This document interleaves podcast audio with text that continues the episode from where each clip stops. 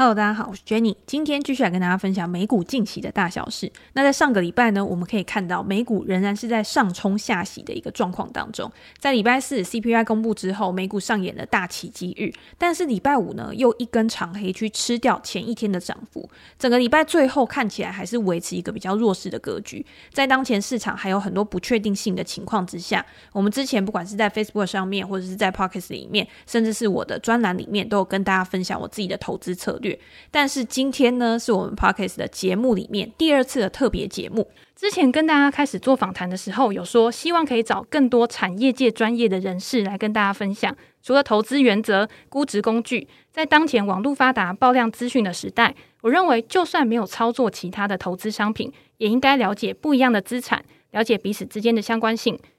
其中，加密货币市场就是我觉得非常重要的一块。不只是加密货币，区块链的技术也是当前发展非常快速的主流趋势之一。更多的是，我发现有许多的年轻人到现在都还没有开始投资股票，可是他已经先进入了加密货币市场。到底这个加密资产有哪一些值得研究的地方，或者是它本身的特色是什么？今天我们很高兴请到派网的台湾区运营负责人 Tate 来跟我们分享加密货币的基础知识跟交易策略。先请 Tate 跟大家打招呼，是不是也可以跟我们分享一下派网这间公司的主要产品？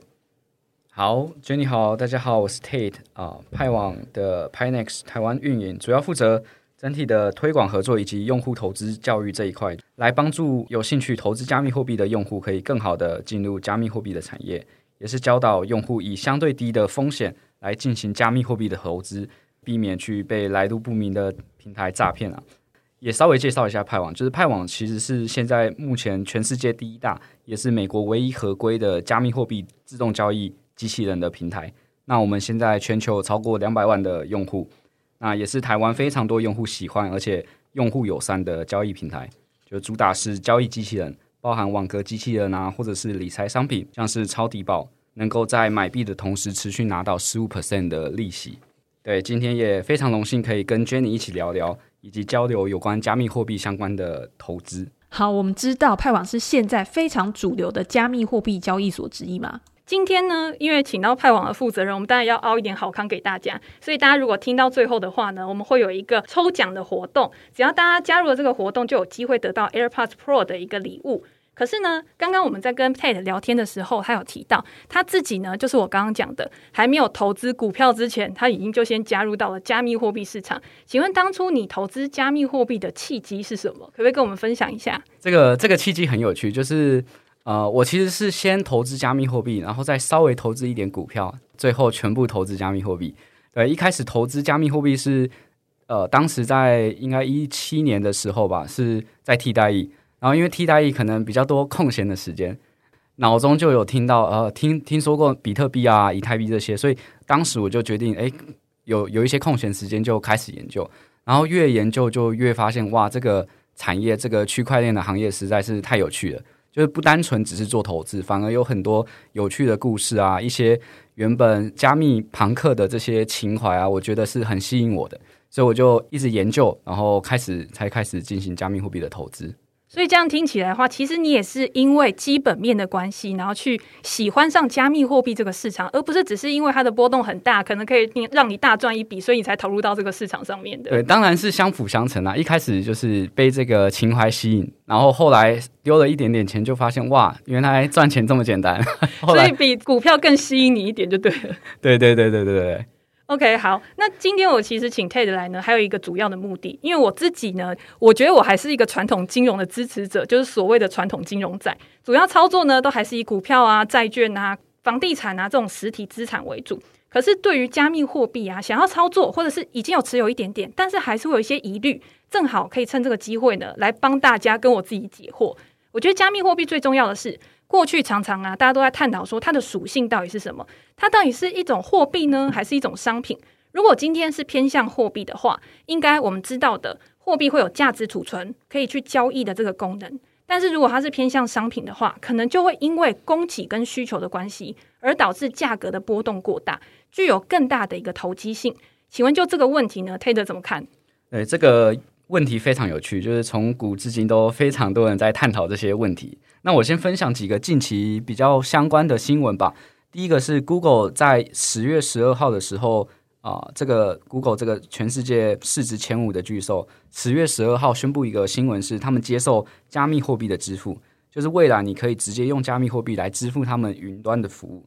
然后第二个是在八月中的时候，贝莱德全世界最大资产管理公司之一的贝莱德发布新闻，他们想要为机构用户来提供加密货币的交易或者是托管的服务。然后第三个是九月二十一的时候，纳斯达克这个全球第二大证券交易所推出比特币跟以太币的托托呃托管服务。那这几个新闻其实都是呃象征是越来越多的机构用户啊，或者是呃传统金融的巨兽在进入这个市场。对，我自己也有看到这些新闻，因为你跟我讲了之后，我发现现在很多的顶部头部的公司，它都开始去操作加密货币。甚至呢，Google 它之后也有可能跟其他的上市公司一样，它会把加密货币比特币当做它资产负债表里面资产的一个部分。这个其实代表了一个非常关键的意义，也就是说，加密货币对他们来说可能具有长期增值的一个潜力，所以他才会想要放在他自己的账上嘛。而且呢，像刚刚你讲的贝莱德，他如果今天愿意去帮他的机构客户、他的投资理财客户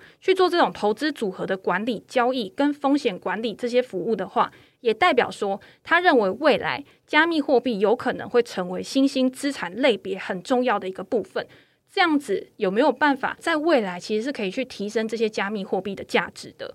是的，是的，我觉得这些呃这些机构用户啊，他们都是都是非常厉害的嘛。那这些他们为什么要推出这些资产，也是呃希望可以帮助用户能够获利更多，或者是去做风险的控管。那我刚才提的这些几个比较大的新闻。就是有越来越多的机构跟人户把加密货币视为一个新兴的投资标的嘛。那其实我在几个月前，从六月到八月吧，其实我都在派往的美国跟新加坡公司，就我一起跟团队去在美国做线上线下的活动啊，去跟各地的用户了解啊、呃、见面，了解他们加密货币投资的需求，或者是有兴趣这一块投资的用户们。那我们发现，真的非常多的 retail investor 或者是传统金融的用户都想要。啊、呃，开始进行投资的加密货币这个这个东西，呃，我印象非常深刻，就是有一个在 Costco 工作的阿嬷，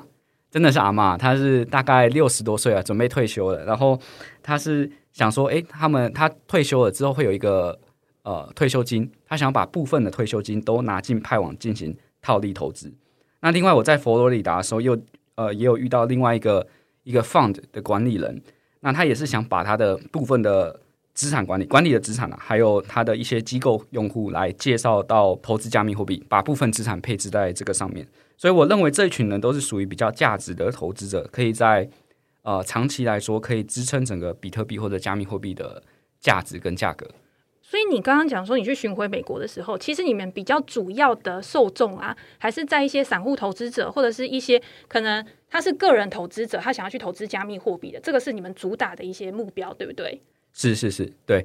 那我还有另外一个问题，因为你刚刚讲到 Costco 的阿嬷这件事情，他是已经要退休的一个年龄了嘛？通常在我自己的认知里面呢、啊，我会觉得说，一个要退休的人，他应该会想要把他自己的资金去放在一些比较稳健型的一些标的上面，甚至是未来可以收息的。可是如果今天我想要考虑把加密货币、比特币、以太币这些当做我的退休投资组合的话，我会考虑到一件事情。就像以前比特币，大家都说它是数位黄金，也就是它的整个性质其实是跟黄金差不多的。但是黄金呢，以我们传统的金融人来说，我觉得还有一个很大的缺点，就是它是不会孳息的。也许它今天它的价格会缓步的上涨，可是呢，它不会孳息。它在未来我没有生产力，我没有薪资收入的时候，它不会给我带来额外的现金流。这样子的一个商品，如果套用在加密货币上面的话，它还适合当做我们退休的资产来规划吗？对，很多人把比特币视为数位黄金嘛，就类比传统的黄金。那比特币这个投资，那是因为它是全世界第一个区块链的项目，在零八年的时候直接呃横空出世，那呃产生出来。那对比于传统黄金，刚刚 Jenny 有提到不能孳息嘛？那为什么很多用户在我们在线上线下的时候呃见面的用户是很有兴趣派网的这个套利机器人？第一个是呃因为派网在美国是合规的。就很多人是因为合规才敢来使用这个交易所。那我们在美国有四十个州的牌照，在四十个州都可以合法运营。那第二个是，这些人可能对于加密货币是非常呃不了解，所以他们会害怕，不懂得如何去操作。所以他们很需要去靠一个机器人来帮助他们去做自动套利的功能。那自动套利就是基本的派网最知名就是网格机器人嘛，低买高卖，自动低买高卖，那可以帮用户不断的在这个行情波动下去创造出套利的价值啊，这些套利出来的钱又可以去做 reinvest 去复利回去，或者是可以把这个套利的钱拿出来再做其他的资产配置。所以也是为什么这些用户啊，这些退休退休的阿嬷，他有一笔钱就是想拿来做更多的额外增值的这个功能。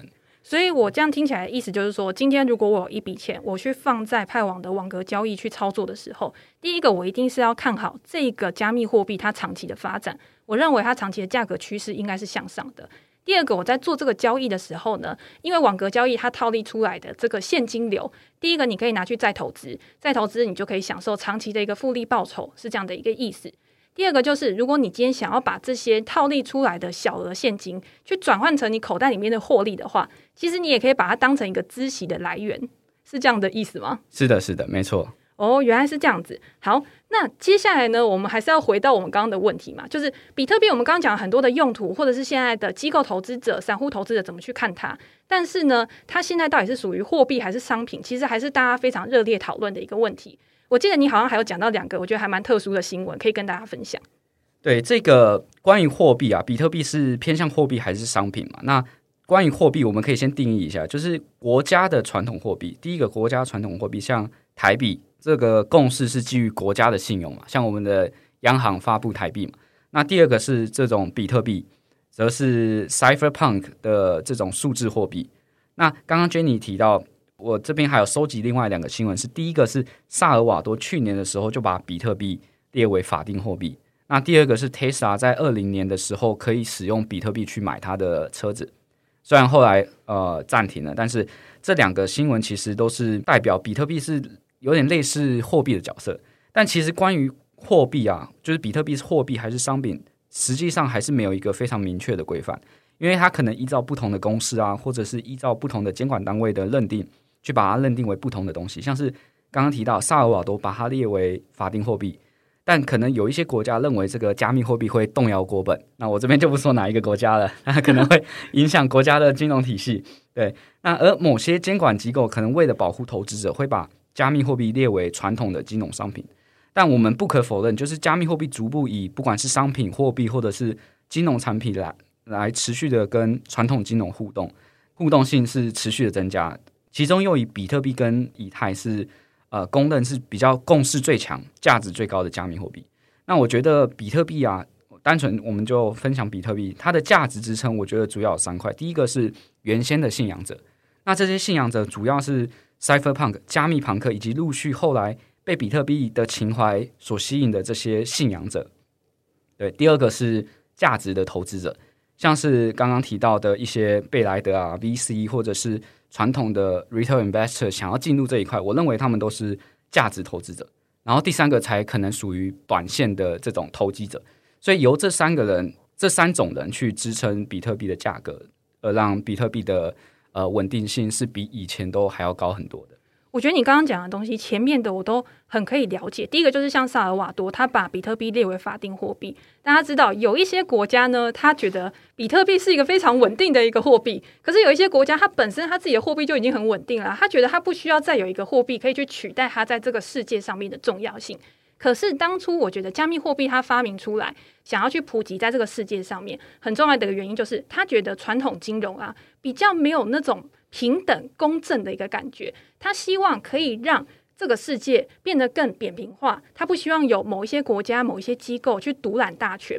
所以像，呃萨尔瓦多，它是属于这种新兴货币市场，它的币价可能波动很大的时候，他把比特币去列为法定货币，又或者是比特币它有其他的用途，它可以去转借的时候，他在转账的时候，他可以去中心化。那这样子在未来的一个应用上，可能就可以更普及在这个世界其他比较。呃，不受到重视的一些国家上，那 Tesla 其实也是啊，因为它本来就是属于那种创新的嘛。我们知道这些头部的公司，它去采用了比特币，未来可以去做支付了之后呢，也是帮它可以去开阔更大的一个市场。它其实它在做国际的一个交易啊、买卖的时候，其实中间或许可以省掉很多的成本，这些都是加密货币可以去带来的好处。但是你刚刚讲的后面这个我就有一点不懂了，Cyberpunk 这个东西，加密朋克到底是什么？对，这个很有趣，就是这个其实是比特币的意思，因为比特币是由这个刚刚提到加密朋克的狂想，它其实是呃一个经济学家叫 Hayek 跟 Cypherpunk 密码朋克所组成而成的。那 Cypherpunk 这个其实是 Cypher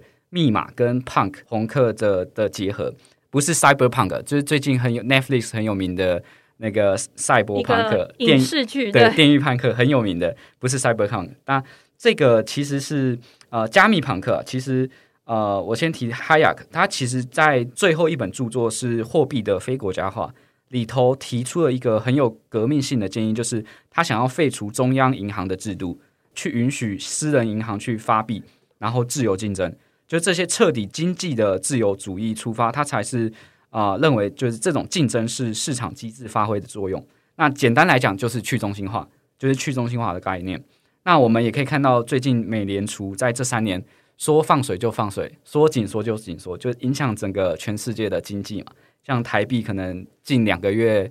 一瞬间，资金回流的关系，对，直接大贬了超过十 percent 嘛。对，所以这个 Hayek 就是想要去传导这种去中心化的概念。然后我刚才提到的 Punk 其实是也是一种反抗独立自由的的感觉。那这些 Cypherpunk 这些密码朋朋克是。从美国开始吧，他们是一群认为保护个人隐私是自由社会非常重要的基石，所以他们想要靠这些他们本身的技术啊，他们的 coding 的能力，在这个互联网上建造一个自由的乌托邦。所以这两个结合，就是 Hayek 的这个货币的非国家化跟这个 Cypherpunk 的情怀结合，加上后来的不管是数学家或密码学家所引进的像 POW 这个挖矿的。呃，比比特币挖矿工作量证明的机制，或其他 P to P 的发明，其实就是比特币的基础。那所以说，其实比特币不是零八年直接横空出世，而是它大概有二三十年的技术累积沉淀出来。那其中有很多有开源精神，而且重隐私的密码学家跟数学家，或者是互联网大佬的建构下持续建构出来的。而且这个比特币其实是人类历史上自上而下基于数学所创造出来的首个货币。基于货币的经济，也是大众跟这种很 geek 的人首次的交集，所以可以去改变我们用户跟这种生产者的关系。所以它的出发点其实也是一个非常崇高的一个理念，就是将原本我们从二零零八年其实就可以看到嘛，二零零八年其实金融危机就是因为传统的金融行业它可能承担了过高的风险。结果这些我们所谓的加害者呢，到最后因为大到不能倒的关系，变成了需要去接受援助的人。可是真正一般人、一般的投资者或者是一般购房的人，他因为他没有那样的一个能力，他今天房子抛售了，或者是他的资产贬值了，他到最后只能慢慢的再把他的资产重建回来。可是今天，如果我们是在一个加密货币市场，它现在只是一个刚起步的，它未来应用可能还有非常多种，可以让我们慢慢的去迎向一个更平等的世界。其实是不是有一个这样的一个概念？是啊，是啊，像是前呃，我记得比特币或以太坊刚出来的时候，就是呃，很多人采用的原因，就是因为他们国家的货币实在太不稳定，可能今天到隔天就剧烈贬了四十 percent，对，或者是前阵子九月底的时候有一个新闻是英镑。对比特币的交易创下历史新高，也是因为前阵子英镑剧烈的下跌，然后通膨的攀升的不确定性，让很多投资人可能觉得比特币是相对稳定的，所以他们很多人就把英镑换成比特币。就是像你刚刚讲的，如果今天是基于国家信用才有的货币，那基于全世界的人有的共识的话，或许也可以让比特币有不一样的想象空间。好，那感谢 Tate 分享。其实我觉得我们刚刚讲的很多是关于基础知识的部分啊，但是我们终究还是要回归到实物面。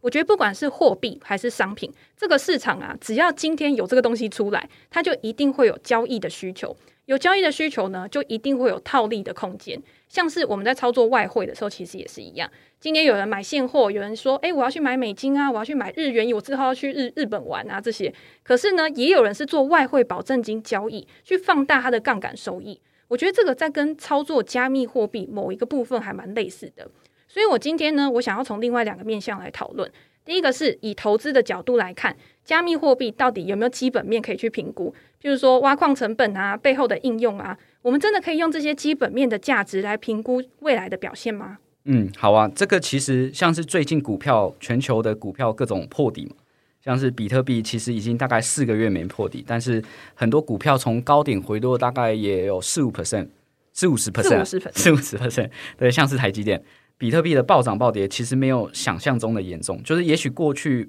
呃是这样的，没错，就是可能今天涨五十 percent，明天跌九十 percent，但是因为有越来越多的机构巨金的入场，可以去支撑整个币价的稳定性，所以其实比特币跟以太坊是逐渐被更更多人来去呃列为新兴的投资的资产嘛。那我这边讲几个比特币的比特币的基本面，大家可以作为参考。第一个是挖矿的成本，第二个是交易所的存量。第三个是筹码面，那由这三个呃数据其实是可以大概看到比特币的基本面的状况。那第一个挖矿成本其实很明显，因为比特币就是我刚刚有提到 Proof of Work，呃 POW 的机制，就是你需要去买矿机来做来比拼算力去挖出比特币。那算力其实简单讲，很像我们人类的 IQ，你只要智商越高，你可能可以更快的解出这个密码学这个数学算式。那也是为什么矿工都要军备竞赛啊，去把他的矿机提升到最好的状况，可以更快速的去挖出这个比特币。那最新的机器挖矿成本价大概在美金一万二左右，就是挖出一颗比特币，你需要耗一万二左右的成本。对，这个是挖矿成本价。然后另外一个挖矿相关很有趣的数据是算力环，在 M 平方也有这个数据嘛，大家可以参考一下。它其实简单讲就是结合挖矿的数据去看有没有矿工投降。投降就是说，哎，我现在挖不下去了，我挖一块钱就赔一块钱，这种就是这些矿工可能会关机不挖的。由这些数据来去判断是不是阶段性的底部，都是比较有参考的依据。对，这个是挖矿成本的部分。那第二个部分是啊、交易所比特币的存量。那其实交易所的存量变多，可以代表大户啊想要卖出变现的能力，呃，想要卖出变现的需求是更大的。就是如果交易所的比特币是变多的。相反的话，交易所的比特币存量下降，代表长期持有的人是意愿增加的，啊、是有利于整个比特币的走势。那我们其实有数据是是看得到，近六个月比特币流入交易所的量其实是逐渐下降的，但可能因为一些新闻的公布，像是 CPI 的公布，会可会出现比较多的比特币转入的现象。像昨天那个 CPI 公布嘛，那比特币先跌了五 percent，但是急速反弹，像美股一样。有点大奇迹日的感觉，对，没错。对，那另外很有趣，就是虽然我们看到这个流入交易所的量是逐渐下降，然后流出交易所的量其实是持续增多的，也是代表说虽然有抛压，但是大部分投资者其实是也很看好比特币的后市的，这个也是可以用来做参考的。然后第三个是筹码面的部分，筹码面因为比特币或者是以太币这些。呃，这些加密货币的地址是公开的，你可以看到这个地址里头有多少颗比特币或者以太币，但是你可能不知道这个地址背后是谁。对，所以借由这种大户的地址，我们是可以去判断筹码面的部分。例如，一个是持仓超过一年不动的地址，这个其实也代表是长期持有的这些人。最近几天其实是突破新高的，就是过去这个比特币的地址不动的，超过一年不动的地址，大概。啊、有超过六七千吧，这个地址大概占了整个比特币流通的六十六 percent 左右，对，超过一年，所以代表我们长期持有比特币的人是越来越多。他其实不太管近期的总经的经济的影响，不管短期面的影响，那他们是持续的持有这个比特币的。那另外一个数据是另外一个筹码面的数据是一千颗以上的地址，也就是巨金的地址。那虽然近期有有点波动，但是还是啊、还是保持着非常稳定的，就是回到大概二零二一、二零二零的水准，就是上一个牛市正要起头的这个水准，是没有非常大幅的下降。所以我们可以从这两个数据看到，其实大部分的信仰者或者是大部分的长期持有者都是持续持有比特币的，所以这也是支撑整个比特币的稳定的价格的原因之一。你刚刚讲这三点，我觉得很有趣，跟很多在做投资的时候啊，概念都很相似。我觉得第一个就是存量的部分。今年我们在讲存量的时候，其实就等于是存货的一个概念嘛。我们今天在看零售商，他今天存货大增的时候，就表示说没有人要去买这些存货。那我今天要把这些存货销出去的时候呢，我的价格是一定要把它放下来，才会有人要买。可是今天当市场交易的非常热络，然后存货非常低的时候，你当然要用更高的价格才可以去买到这一些商品。那或者是今天有特殊的节日，譬如说，诶，黑色星期五啊，或者是亚马逊的一些会员日的时候，它有大打折啊，或者是有一些特殊的活动。那在这一段时间，它的交易量、它的波动可能就会比较大，是不是有一点这样的概念？没错，没错，就是这个是这个概念是很很很相似的，就是可以透过这些数据去看，诶，大家是想要投资，或者是大家想要变现出货的概念。哦，所以像我们要去看零售商的这些资料的话，我们可能就去看他的财报啊。可是我们想要去知道交易所中比特币的存量的时候，它可能也会有一些报告或数据。这个在派网的网站是不是也会有一些报告可以提供给你们的投资者？对，这个我们每一周都有我们交易团队出的投研报告，有时候会把这些数据面放上去，就是每一周都会有。那如果另外听众想要参考的话，其实财经验平方有把这些数据放在网站上，所以大家也可以去参考。所以这些也是公开的资料，可以去做辅助就对了。那第二个就是大户他持有比特币，其实这也很像投资啊。今天这些大户他拥有这么多的比特币，他不可能是在高档的时候才去抄山顶嘛，他一定是在当初他非常看好这个比特币或者是其他加密货币的前景，他在低档的时候就慢慢接慢慢接。现在就算比特币的价格有非常大幅度的回落，或者是价格的波动非常大，他也不会随便把他手上的比特币卖出。但是如果今天是散户投资者，或者是你今天是属于那种投机性的，你在山顶的时候去买，你上面账面亏损的，或者是你今天只是想要赚波段的获利而已，那这样子呢，你的交易频率一定就会非常高。所以我觉得这个市场主要应该还是由这些大户来支撑的。如果我们今天可以去看到这些大户它的一个持有数量的一个变化的话，在长期投资来说会是一个更好的参考，这样对吗？对，没错，没错，就是其实跟股票蛮相似，大家。呃，在买股票也会去参考筹码面嘛，基本面这些东西。嗯、那只要筹码面的这些大户没有出货，大部分散户可能会持续拥持持有它嘛。对，这是类似的概念。OK，那我再引申出来一个问题好了。现在我知道，目前全世界的加密货币啊，有超过八千种这么多。但是我们常听到的主要加密货币可能还是比特币啊、以太币这一种。我觉得就投资的概念来说的话，我们是不是可以把比特币或者是以太币当成是股市中的全值股，持有他们的风险会不会比较小？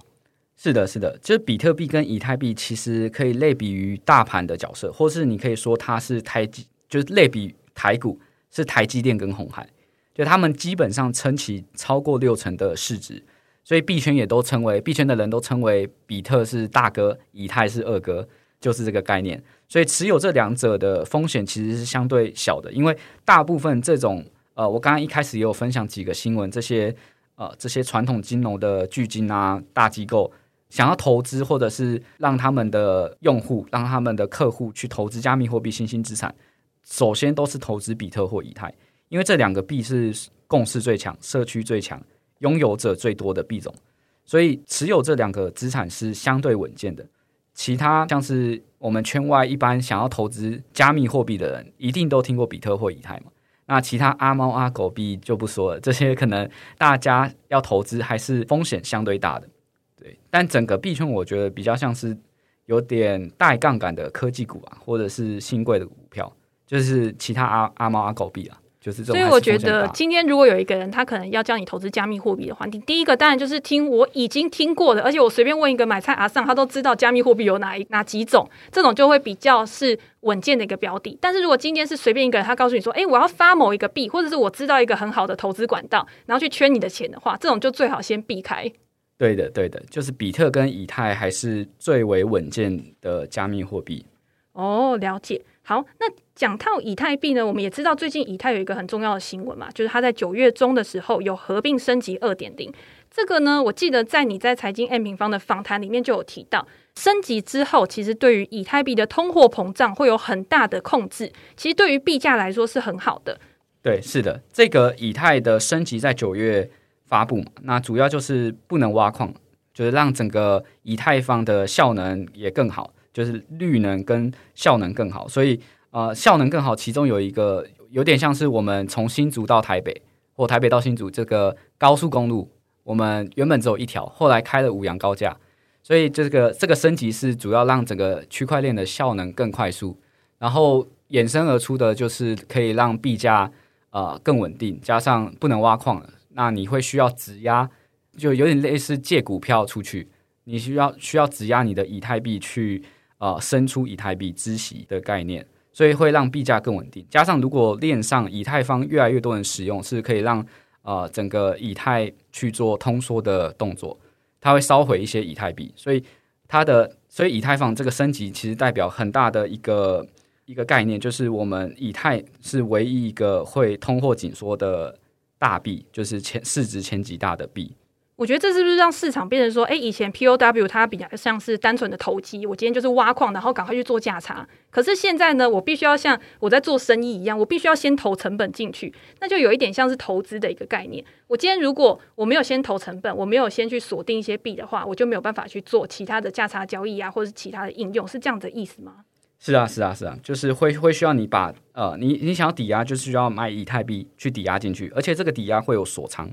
所以在锁仓的期间是可以稳定这个以太的币价的，所以这样对一般的散户投资人来说，它也会比较好，因为至少币价它的波动不会那么大，而且它长期的一个价格有可能是呃呈现一个上涨的一个趋势的。但是我这边又有另外一个问题啦，因为你说以太币会通缩，可是现在美国它也在缩表，所以等于是美国因为升息的关系呢，美元也是在上涨的。那在这样子的一个情况之下，升息对于加密货币有没有其他的影响？要不要跟我们分享一下？对，其实这个。数据啊，就是以前在我记得以前在投资加密货币的时候，我们其实都不太管这个数据的。但是因为啊、近期投资加密货币或者是很多总金的数据都会影响加密货币，就是包含昨天的 CPI 啊，这些升息的基点都会影响整个币价的走势。我觉得原因可能是因为有越来越多的美国的机构或者是投资者进场，所以联动这个几率大幅的增加，比过去十年都还要高。在二零二零年开始，整个美股跟币圈的联动性是很高的。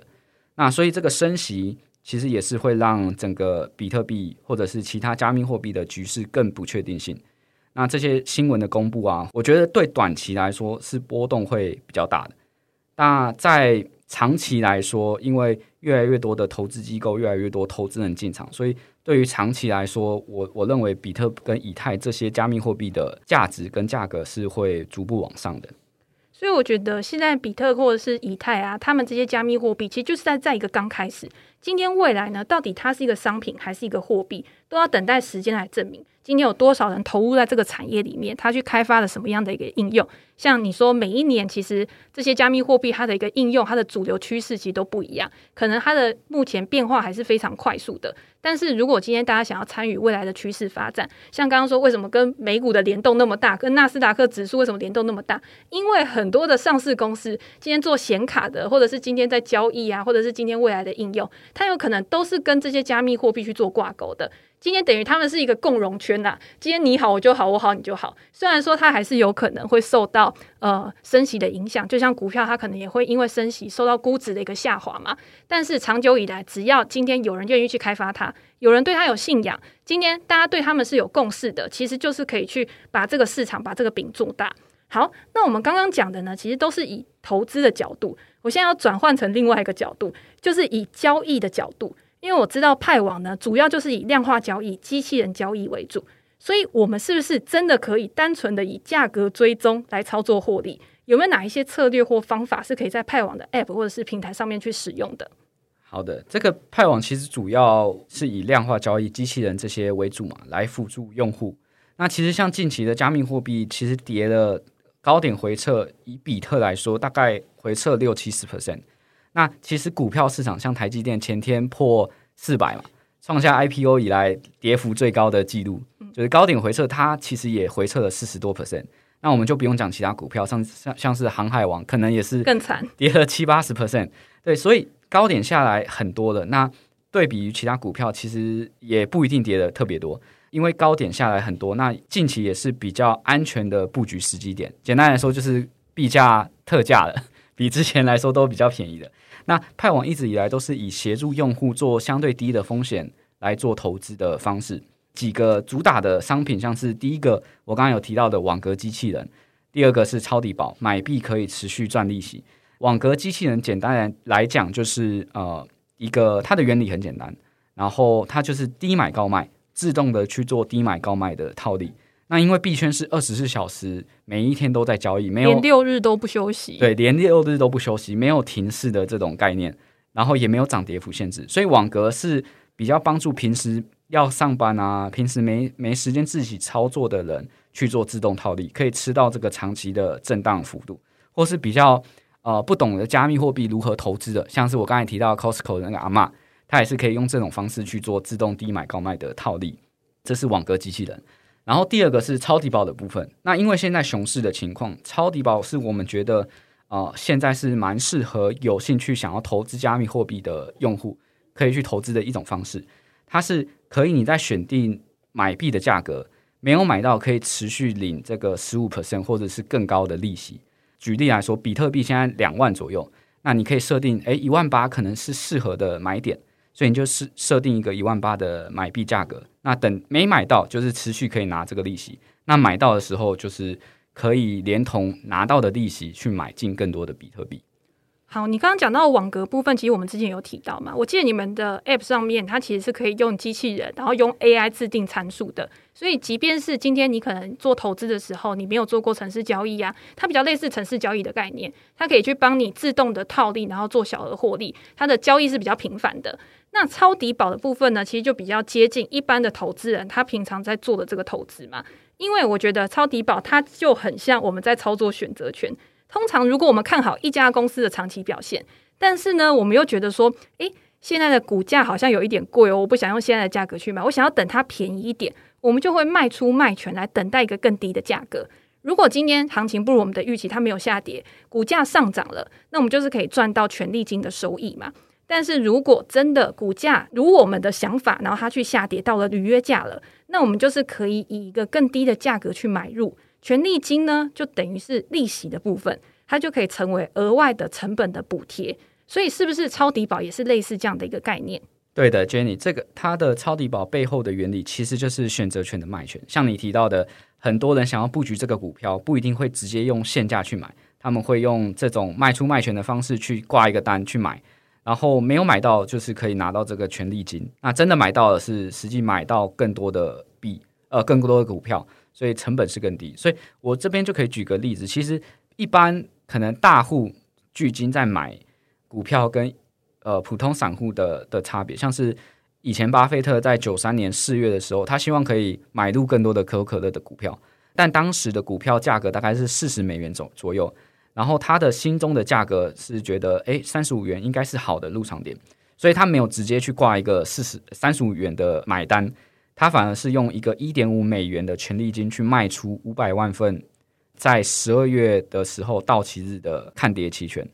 所以到了十二月，它会有两种状况：一个是可口可乐股票价格如果高于三十五美元，那巴菲特是可以获得一点五美元乘以五百万份的权利金，就是直接赚了七百五十万美元的这个利息权利金。那如果十二月可口可乐的股票真的跌到三十五美元以下，那他就是需要用三十五美元买入五百万股的股票，那扣除之前一点五美元这个权利金，实际上它的成本价是三十三点五美元每股，是低于他原本想要买的三十五美元的这个心理价位。所以超底保的概念就是这样子：如果没有跌下来买到币，你就是持续拿利息；那如果真的跌下来的，你是可以连同那个权利金买进更多的比特币。是低于你原本心理预期的那个成本价，所以我觉得抄底宝其实是比较符合现在的一个市况，因为现在大家都知道嘛，联准会它未来还要再升息几码，不确定，通膨到底有没有办法持续，不确定，所以币价呢有没有办法一直在现在就逆转趋势直接上涨，我们也不确定。但是在这种震荡的盘呢，你可以去用我们刚刚前面讲的。有基本面的数据可以去帮助你去判断说比较合理的一个价格大概是哪边，又或者是你可能要用纯交易的角度，用技术面去想说我想要低阶的一个价格在哪边，用抄底宝的方式呢，然后去做一个低阶布局。可是我又想到一件事情，就是什么东西都是有风险的嘛。今天你投资就是在做一个具有风险的一个行动。那如果今天我用抄底宝，就是类似像 sell put 的一个概念去抄底币价的话，有没有可能会面临到其他的风险？或者是其他的损失呢？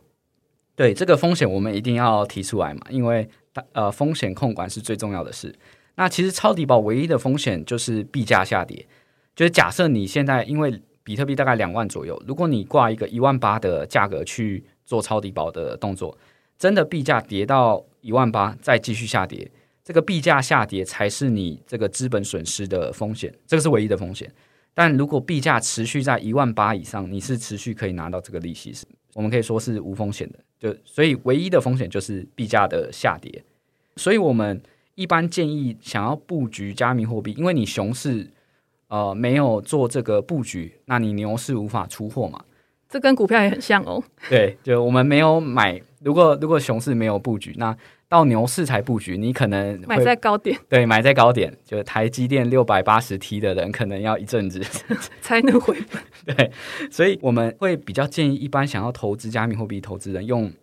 几种方式，用两种方式去做这种投资的方式。第一个是分批买进，举例来说，现在比特币价格呃两万左右吧，那我们可以用分批挂单抄底、抄底保的单的方式去挂，例如一万八、一万七、一万五。到一万二，这个挖矿成本价一万二，这种分批挂单的形式去挂单买币，那没买到就是持续拿利息，那真的下来了是可以持续拿到更多的币种。我们每周投研报告，我刚才提到我们交易团队每周会出这个投研报告，里面也有一些宏观跟微观数据的可以参考。对，待会也可以请 Jenny 放在资讯栏，像我们今天提到的挖矿成本嘛，或者是前低这个一万七，都是比较强的支撑，所以。用超底保挂单挂在这种相对强的支撑价格位是比较保险，没买到币继续拿利息。第二个是比较属于定投型的人，就是会持续做定投的人，我觉得也是蛮好的方式。你可以直接在固定的点位、固定的价格直接挂超底保，那就不太不太用管它的价格是如何。唯一就这个这个好处就是你可以买进更多的币，就整个成本是持续下降的。对，我觉得这两个方式都是比较安全，对于想要投资加密货币的人是比较好的布局，尤其在在熊市。那在我们熊市，透过这种筹码放大，因为你会有利息的方式，可以买进更多的币，所以在牛市才可以更好的吃到整个区块链的红利。嗯，你刚刚讲说抄底啊，譬如说我今天设定假设一万八好了，那在一万八之后呢，币价可能下跌，那我当然就是买到了这个比特币的部分嘛。可是，在抄底之后呢，这一笔资金，如果我长期看好比特币的发展，我不要卖掉，其实就是在我的账上。这一笔账上呢，我是不是还可以在派网的网站上面去做其他的，比如说像呃 staking 啊、质押啊，或者是其他的理财商品的操作呢？对，那这种抄真的买到币的话，呃，我们这边也会建议另两种方式。如果你是做以太的抄底，你可以直接去 staking，其实就是把。呃，你的以太币抵押到 ETH 二点零这个质押上面，现在利率有一点多 percent 到五 percent，在派网来说，这个 staking 的利率是年化大概是这样，是也是也是蛮好的一个收益。那第二种我们会建议是用这个这个 ETH BTC 网格，因为如果你是有兴趣投资加密货币，那认为比特跟以太是长期看涨的。那这个 ETH BTC 网格其实是在牛市可以更快速放大你资产的一个方式。那 ETH BTC 网格简单来讲，我刚才提到网格是低买高卖，只是你可能是用 BTC 对 USD 的这种网格。那 ETH BTC 的网格就是两个都是 BB，两个都是币，以太币跟比特币，所以这个网格是可以套利出更多的比特币。而以太大家认为，就蛮多用户认为。这个以太的价值是更大，未来的成长幅度可能会比比特多出更多。因为现在像 NFT、Metaverse 很多都是基于以太去做的这些应用，所以很多人认为以太的长期价值是比比特更高的。所以用这个 ETH BTC 网格是长期可以套利出更多的比特币的这个方式。所以这两种 Staking 跟 ETH BTC 的网格，我们是认为长期投资是比较好的一个方式。哦，今天 Tate 跟我们讲非常多，其实我自己也有比较完整的一个概念，就是你今天在买了币之后，到底在平台上面，在派网上面可以做哪一些的应用跟理财。好，那今天呢也非常感谢 Tate 来这边，然后跟我们分享关于加密货币市场的介绍，以及在投资策略上面的应用。我们今天呢对于加密货币或者是机器人的策略都有更深一层的了解。那这一些策略呢，都可以透过派网的平台跟它的 App 进行交易，而且如果你去加入到他们的一个群组的话，都会有专人然后来解决你一些交易上面的问题。我觉得这也是一个很好的辅助，毕竟不是每一个人他在现在都很了解加密货币市场。那目前呢，派网有一个开单入群的活动，在十月三十一号之前开单可以抽 AirPods Pro 这个礼物。有兴趣的听众呢，我会把相关的链接放在资讯栏，大家可以点过去参考。那我觉得在最后呢，我也想讲一下我今天在访谈了 Ted 之后的想法。因为像我在操作加密货币，或者是我在配置加密货币资产的时候啊，我当然会有一笔闲置资金。这一笔闲置资金就是我可以放长期的。如果我今天看好某一个币，譬如说以太啊、比特长期的发展的话，我就把它放在平台上面，可能像用超底宝啊、用网格啊，然后去做一些配置，去赚取一些额外的资金收益。那如果今天它的一个波动不会对我的整体的生活、整体的工作造成太大的影响的话，我觉得这个就像我们刚刚一开始所讲的，很多的机构、很多的投资人都把它当成新兴资产配置的一环。如果今天未来我们还是要在投资市场上面持续的去耕耘的话，了解每一种投资资产，我觉得对于每一个人来说都是非常重要的。那今天也谢谢 Ted，那希望之后有什么问题的话，都还可以再询问你。可以的，可以的，也谢谢 Jenny 今天邀请我们来这边分享，谢谢。好，那如果大家有任何的问题，或者是想要知道加密货币市场其他的一些疑问的话，也欢迎留言给我们评价。我们在之后呢，可以在 p o c k e t 跟大家做其他的分享。那今天就先到这边喽，拜拜，拜拜。